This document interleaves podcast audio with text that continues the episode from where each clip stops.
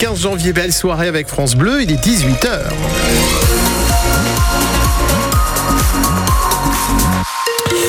Et sur la route, dans le Calvados, attention à ce véhicule en panne signalé par Bison Futé sur l'A88 en direction de Caen. Véhicule en panne à Saint-Pierre-du-Bus sur le refuge. La météo, Elodie Touchet. Eh bien, les températures rebaissent demain matin, moins 6 à moins 1 degré seulement au lever du jour. Ensuite, il y aura un petit peu de soleil, mais surtout beaucoup de nuages.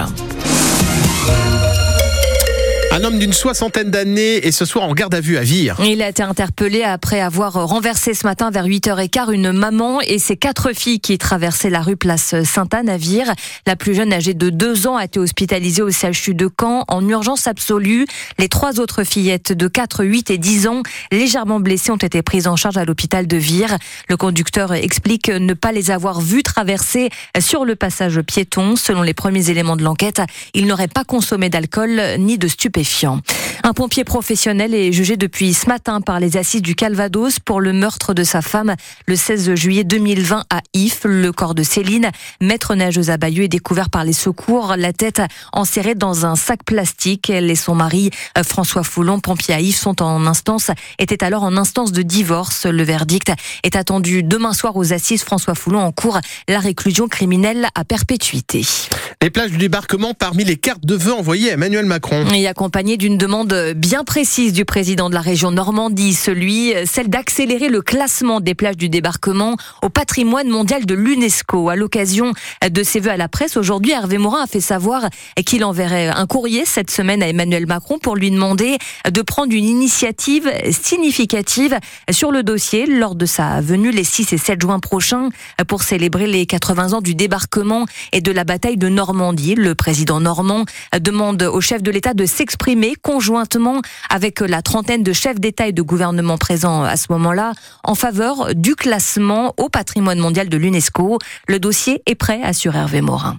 On a été en panne pendant deux ou trois ans sur la question de l'inscription des plages du débarquement au patrimoine mondial de l'UNESCO parce que l'UNESCO s'était interrogé sur le fait, oui ou non, euh, de classer des sites de guerre. Bon, euh, cette hypothèque est levée puisque l'UNESCO indiquait que le process pouvait repartir. Nous visons euh, comme fenêtre d'inscription euh, l'année 2025 et donc on pense que s'il y avait cette déclaration commune de 40 chefs d'État et de gouvernement, c'est-à-dire à peu près grosso modo entre un quart et un cinquième de la planète, disant ça a du sens. Je trouve que ce serait pour nous un bon coup de main. Vous savez, c'est des procédures administratives terribles, hein, avec des comités d'experts, etc. C'est le, le, dossier, c'est une Hein. Mais s'il y a cette déclaration commune des chefs d'État et de gouvernement, je pense que c'est plutôt pas mal pour notre dossier. C'est même très bien.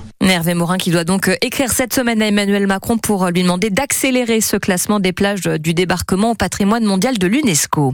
Une réunion à huis clos avant de s'adresser aux Français. Demain, Emmanuel Macron réunit ses troupes ce soir à 19h30 à l'Élysée, sa nouvelle équipe gouvernementale et les parlementaires du camp présidentiel avec qui il prépara donc cette conférence de presse retransmise à 20h15 demain soir sur les principales chaînes d'information.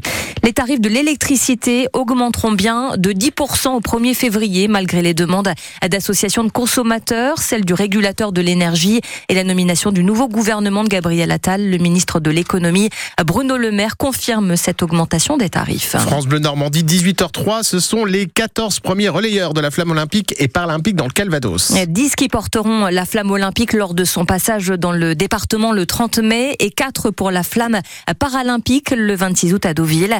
Des relayeurs dont les noms viennent d'être dévoilés et dont les profils se veulent varier.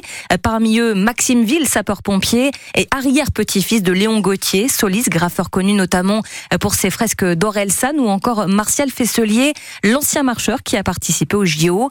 Flavie Renoir portera aussi la flamme, qualifiée pour les Jeux pour le 3000 mètres steeple. Elle est ravie d'avoir été retenue pour porter la torche olympique. J'étais super contente, honorée même. Après, je me rendais pas forcément compte, mais là, je m'en un peu plus compte parce que j'ai vu déjà des images de la flamme et, j'ai hâte voilà, de porter les couleurs de la Normandie aussi à travers cette flamme. Ce sera marquant au moment où on la portera, je pense aussi, et puis ce sera un partage aussi avec plein de gens. On est très fiers de, de porter cette flamme et puis surtout, bah oui, avec Martial, ça va être sympa. J'espère qu'on pourra se, se passer vraiment la flamme.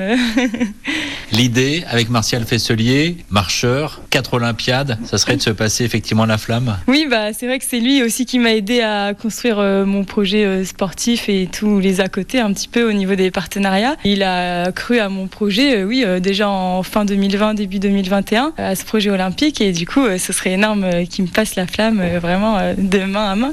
Et parmi les relayeurs retenus pour porter la flamme paralympique, Anne Dornano, ancienne maire de Deauville et présidente du Conseil général du Calvados. Les noms de ces 14 premiers relayeurs sont à retrouver sur francebleu.fr.